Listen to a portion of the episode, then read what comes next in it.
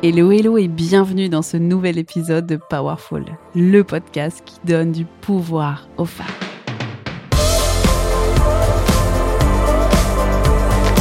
Je suis infiniment reconnaissante que tu sois là pour refaire le monde.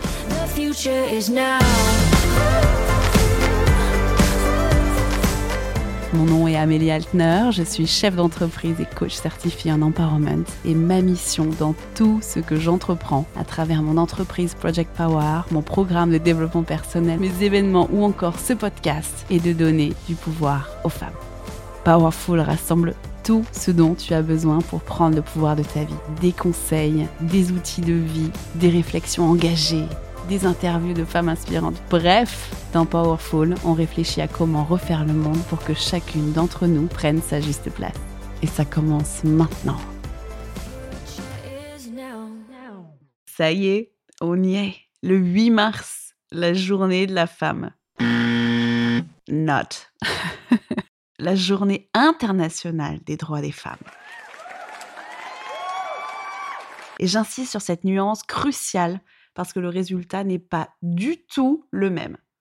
Quand on dit la journée de la femme, ça signifie une journée bien mignonne et, commerciale à la Saint-Valentin ou la fête des grands-mères. On se tape des réductions pour des crèmes, des cures de minceur à moitié prix, un prosecco offert, euh, un bouquet de roses. Et quand on parle de journée des droits de la femme, ça change complètement le contexte. Quand on parle de journée des droits de la femme, on obtient des droits. Et c'est quand même beaucoup plus cool. Tu l'auras compris, le 8 mars, c'est une journée extrêmement importante, une journée de sensibilisation qui permet de lancer beaucoup d'initiatives, beaucoup de, de donner beaucoup de visibilité au sujet des droits de la femme et des inégalités qui persistent toujours en 2023. Et oui, encore en 2023, les inégalités de droits entre les hommes et les femmes persistent. Nous ne sommes pas complètement égaux de droits, et si ça fait très longtemps que les femmes et les hommes se battent pour avoir les mêmes droits, il nous reste encore du boulot. Alors aujourd'hui, je t'emmène dans un superbe voyage à travers le temps sur l'évolution de notre place en tant que femme dans la société, pour que tu comprennes pourquoi on a encore besoin du 8 mars et pourquoi on devrait faire en sorte aussi que le 8 mars soit tous les jours.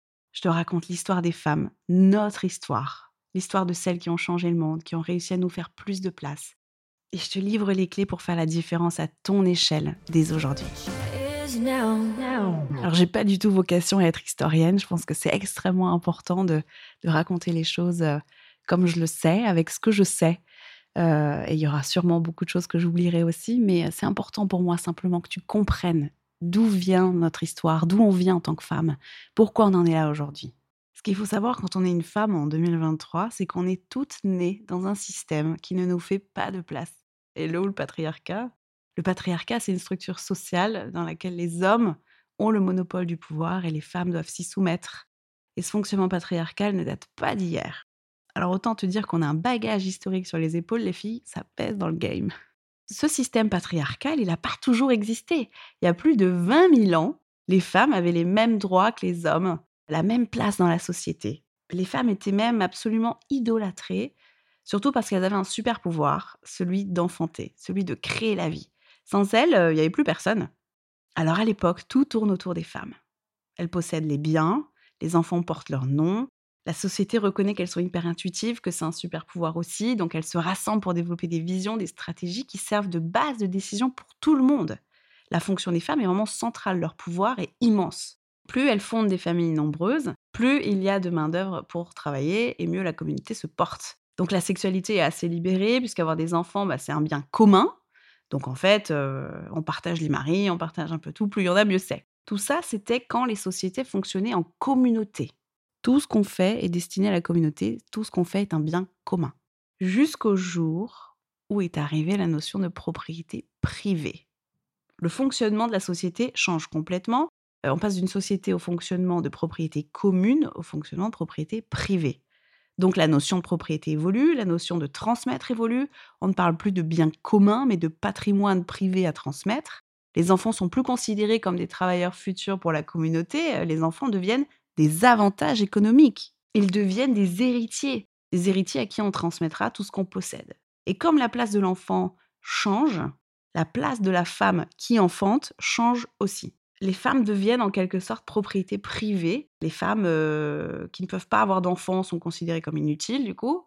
Et pour celles qui peuvent avoir des enfants, on commence à contrôler leur sexualité pour assurer une descendance. On commence à contrôler automatiquement du coup leur corps. On contrôle leurs faits, leurs gestes. Tromper son mari, par exemple, ça devient un motif légal pour tuer sa femme. Tuer sa femme, d'ailleurs, pour tromperie, ça a été légal jusqu'en 1975. 1975, c'était hier, c'est complètement dingue. Donc quand tu regardes encore aujourd'hui dans l'inconscient commun, la valeur de la femme repose encore sur sa capacité à faire des enfants. Les femmes qui ne veulent pas d'enfants, qui ne peuvent pas en avoir, ou qui ont des difficultés à en avoir, on parle vachement souvent, la pression est colossale encore aujourd'hui.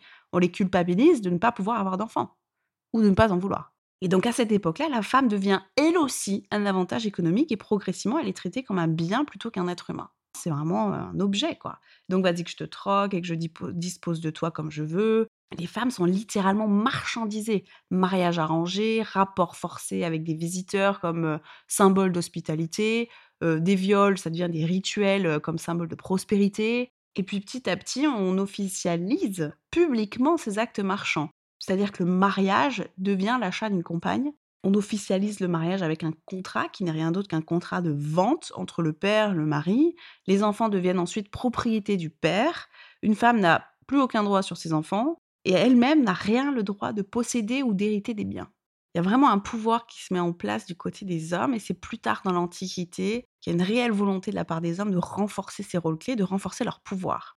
À l'époque, il y a deux manières très efficaces pour changer les codes d'une société. C'est d'utiliser de 1 la religion, parce que personne ne remet en question la parole d'un être divin, et de 2 d'utiliser les mythes, ces histoires qu'on nous raconte comme des légendes de génération en génération, que personne ne remet en question non plus et qui influencent fortement nos comportements comme un guide de bonne conduite. Et donc, pour faire passer des concepts sociétaux déterminants, on l'intègre soit dans la religion, soit on réinvente les mythes. Donc tu l'as bien compris, les enfants ont vraiment un rôle déterminant dans la société. Et donc les mecs, à l'Antiquité, décident de réinventer les mythes autour de l'enfantement, autour d'avoir des enfants.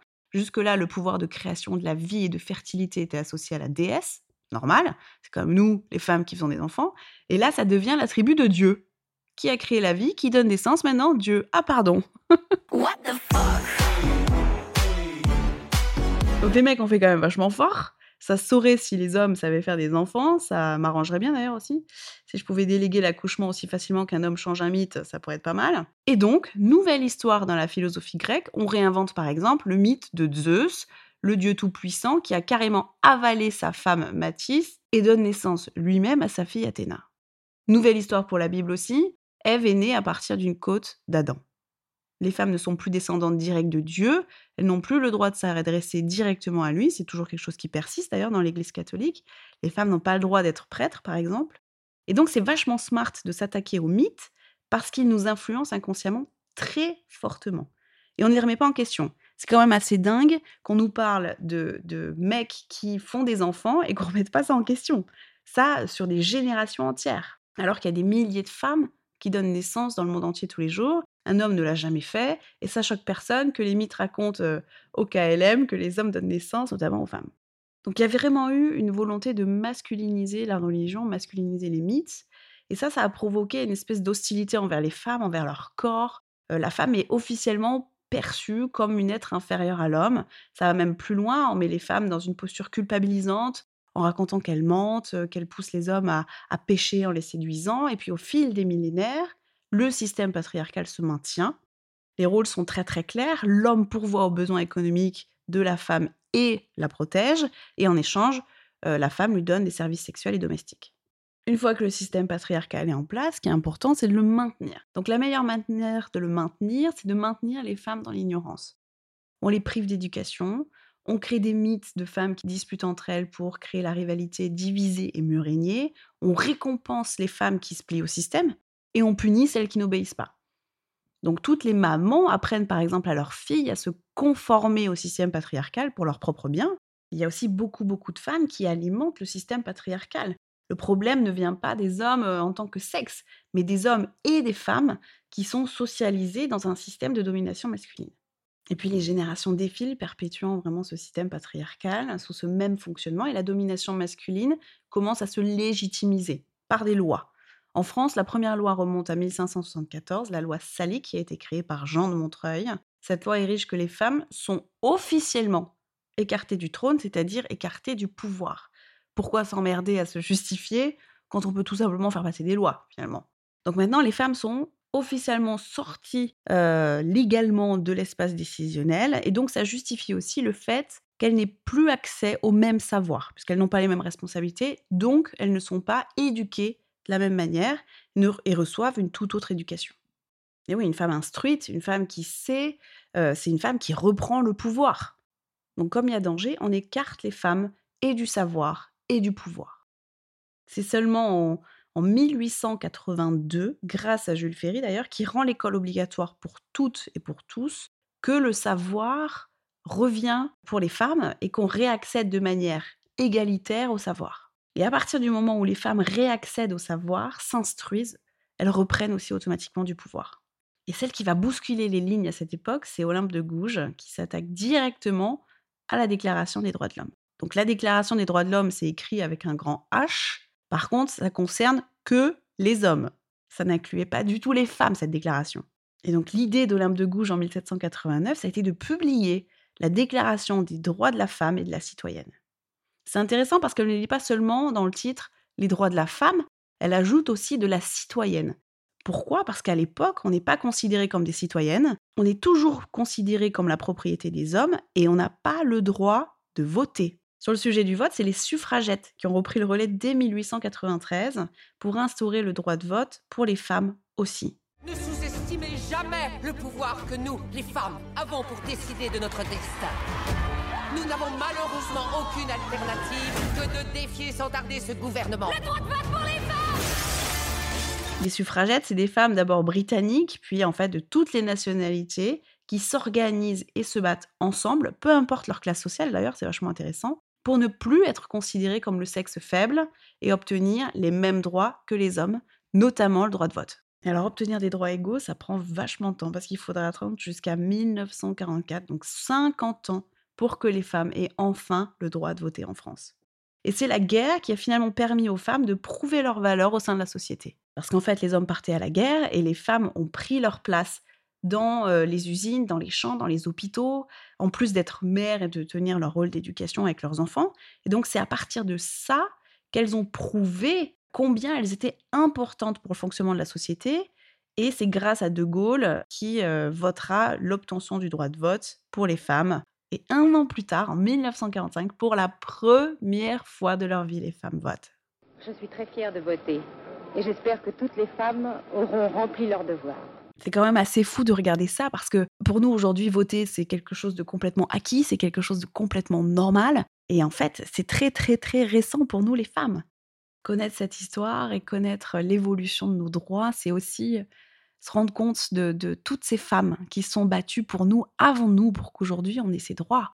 Il n'y a eu rien d'acquis là-dedans, il n'y a eu rien de normal. Il y a des femmes qui se sont donné la mort, qui se sont tuées, qui ont été martyrs, qui se sont battues, qui ont mis leur vie en danger pour justement qu'on ait ces droits aujourd'hui. Tu peux regarder notamment le film sur les suffragettes qui est absolument exceptionnel, où on voit la puissance et le, vraiment le dévouement de ces femmes pour un combat qui qui, euh, qui est pas si loin et qui aujourd'hui nous permet de voter complètement légalement et normalement comme si euh, ça avait toujours été quoi. Et donc avec l'obtention du droit de vote, les femmes peuvent enfin enclencher la prochaine évolution de nos droits, le droit de travailler, le droit à la liberté financière. Euh, c'est très très récent aussi qu'une femme ait le droit légalement d'ouvrir un compte en banque, de disposer de son propre argent, de travailler donc il y a un nouveau mouvement qui naît en France, qui s'appelle le MLF, le Mouvement de libération des femmes, qui commence avec une manifestation en 1970 pendant laquelle les femmes se rendent sur la tombe du soldat inconnu à Paris, avec le slogan que je trouvais absolument génialissime, Il y a encore plus inconnu que ce soldat, sa femme. C'est absolument brillant.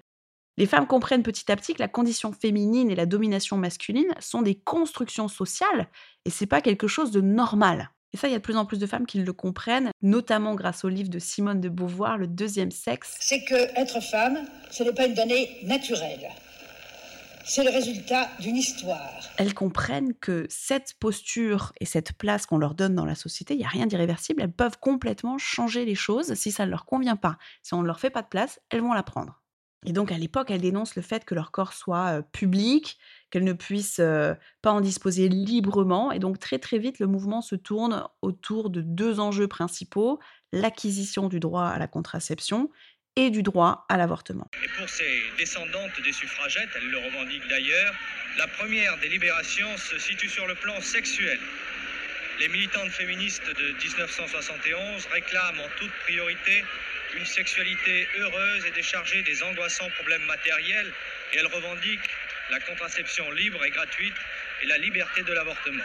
La contraception devient autorisée en 1967. Et en 1971, paraît le manifeste 343 dans le Nouvel Obs, une pétition qui rassemble 343 signatures appelant à la légalisation de l'avortement en France.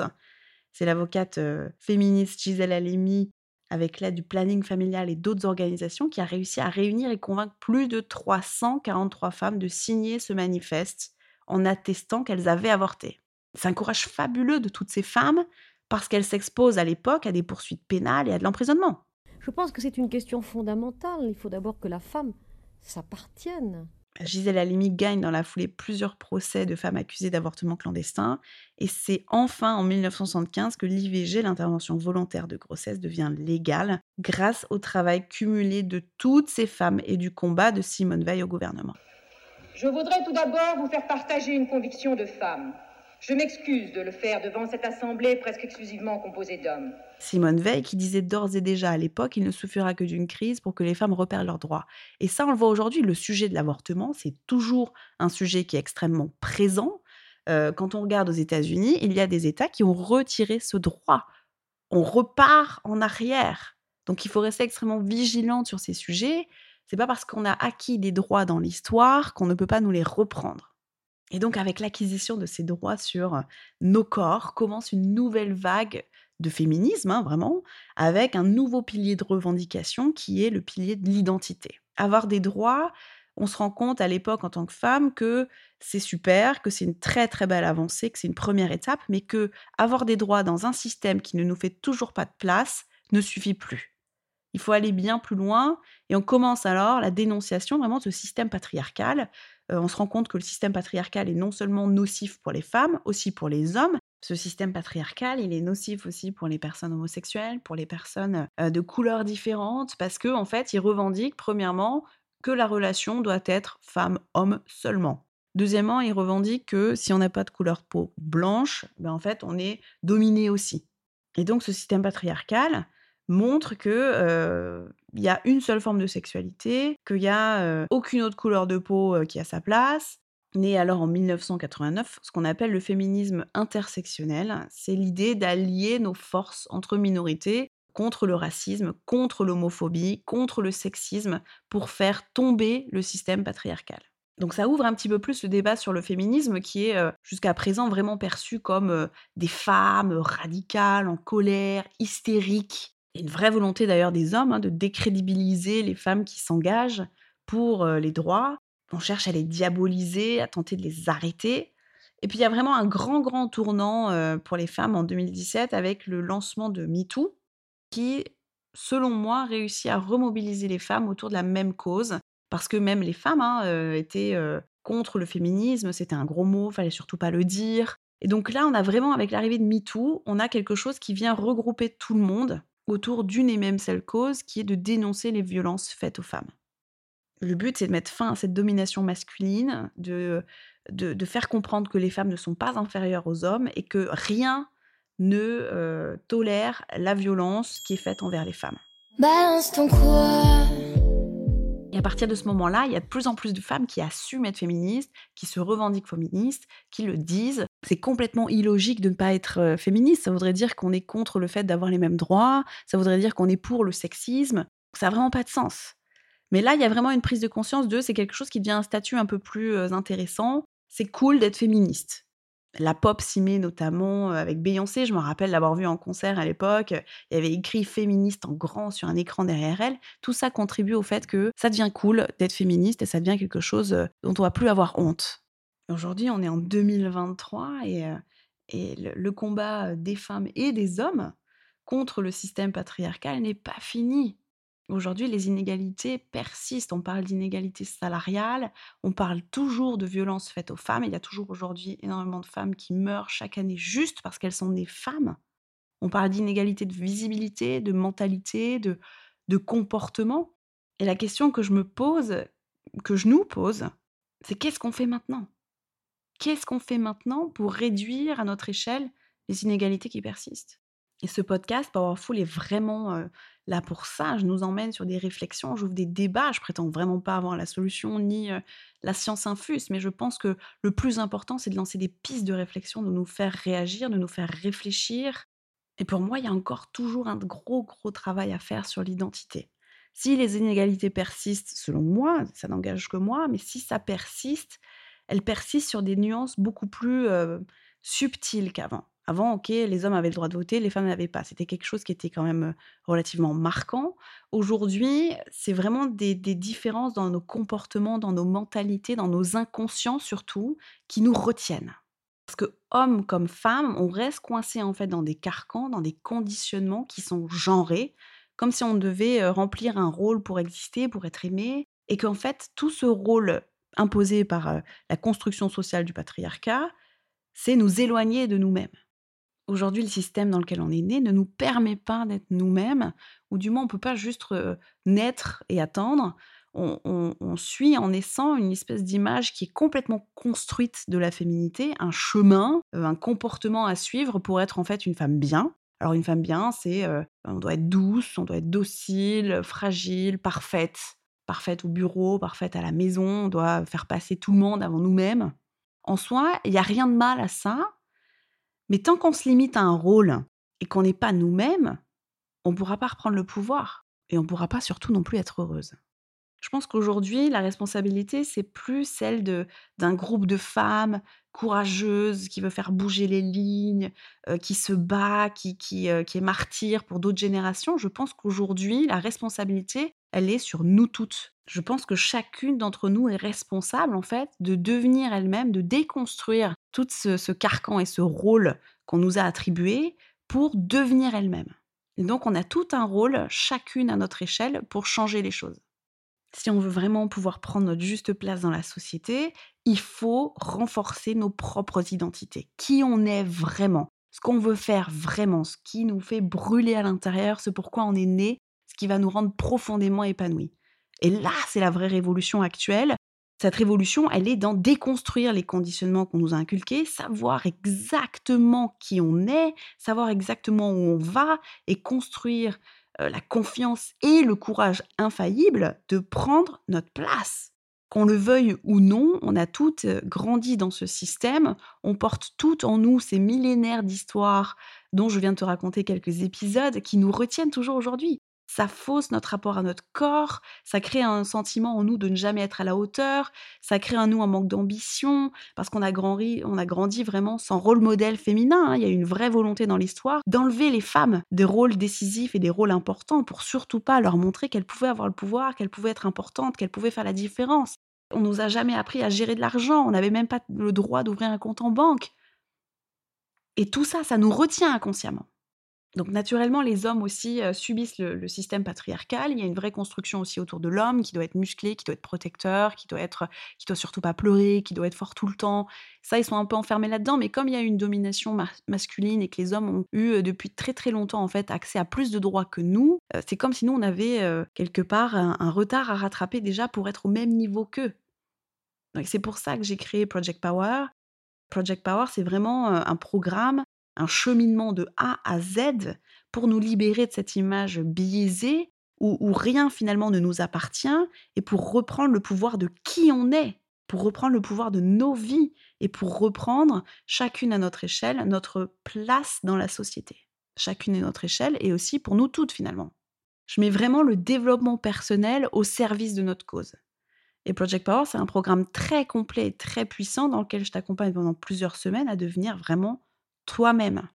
Et c'est assez fou de dire ça, mais c'est une réalité. Aujourd'hui, en tant que femme, on doit apprendre à devenir nous-mêmes. Il ne suffit pas d'être, de naître ou de suivre inconsciemment les conditionnements qu'on nous a inculqués. Il faut apprendre à être nous-mêmes. Il faut apprendre à faire des choix qui nous ressemblent. Ce n'est qu'une fois en fait qu'on saura vraiment qui on est, qu'on saura où on va et qu'on aura toute la confiance qu'on aura construite qu'on pourra y aller et qu'on pourra prendre notre juste place dans la société. Et une fois qu'on a pris notre place, chacune à notre échelle, en fait, chacune à notre tour, eh ben on montre aux femmes autour de nous que c'est possible de le faire. Et donc, on crée un mouvement qui est très, très, très fort, celui que chacune de nous prenne sa place. Et c'est là l'ambition de dans tout ce que j'entreprends à travers ce podcast pour éduquer, à travers le programme Project Power de, de développement personnel. Ça fait vraiment bientôt deux ans de ma vie que je dédie tout mon temps à des recherches de solutions psychologiques pour t'aider et pour nous aider à devenir nous-mêmes, à reprendre le pouvoir de nos vies et reprendre le pouvoir en fait tout court. Mon rôle n'est pas seulement de t'aider à avoir une vie épanouie qui te ressemble, mais c'est aussi de faire grandir ce mouvement pour nous toutes. Si chacune à notre échelle, on construit une vie qui nous ressemble, on construit en fait indirectement pour nous toutes un monde qui nous ressemble. Et plus on saura à faire un travail profond sur notre confiance en nous, sur nos ambitions, nos croyances, nos barrières, nos peurs, nos doutes, plus on prendra le pouvoir de nos vies et plus on prendra le pouvoir aux côtés des âmes.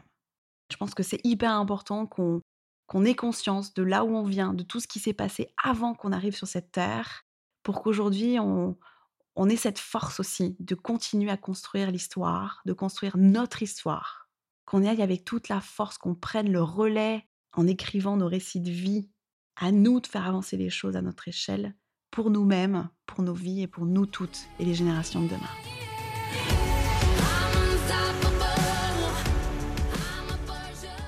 J'ai créé une conférence en ligne d'ailleurs à ce sujet. Je te la recommande vraiment, c'est entièrement gratuit. Et, et dans cette conférence, je t'explique exactement et plus en détail les leviers fondamentaux que tu peux activer à ton échelle pour devenir vraiment toi-même donc non seulement ça te permettra d'être plus épanoui, euh, d'avoir une vie qui te ressemble beaucoup plus, et en plus ça te montrera comment changer le monde à ton échelle. Donc je t'invite vraiment à prendre ce moment pour toi.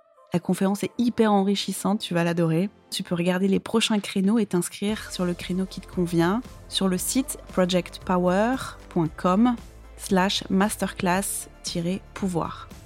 projectpower.com slash masterclass-pouvoir. Je te mets le lien cliquable dans la description du podcast, ce sera plus simple peut-être. Alors si cet épisode t'a plu, mets 5 étoiles et un commentaire sur Apple Podcast ou ta plateforme préférée et partage cet épisode à un maximum de femmes. C'est notre rôle à chacune d'entre nous de construire un monde qui nous ressemble. Et ces discussions, ces débats, tu peux venir en parler avec moi sur Instagram, projectpower ou Amélie Altner. Et euh, il y a plein de pistes de réflexion à avoir. Alors merci du fond du cœur d'avoir écouté cet épisode jusqu'au bout. Je te dis à très bientôt pour un nouvel épisode de Powerful, le podcast qui donne du pouvoir aux femmes.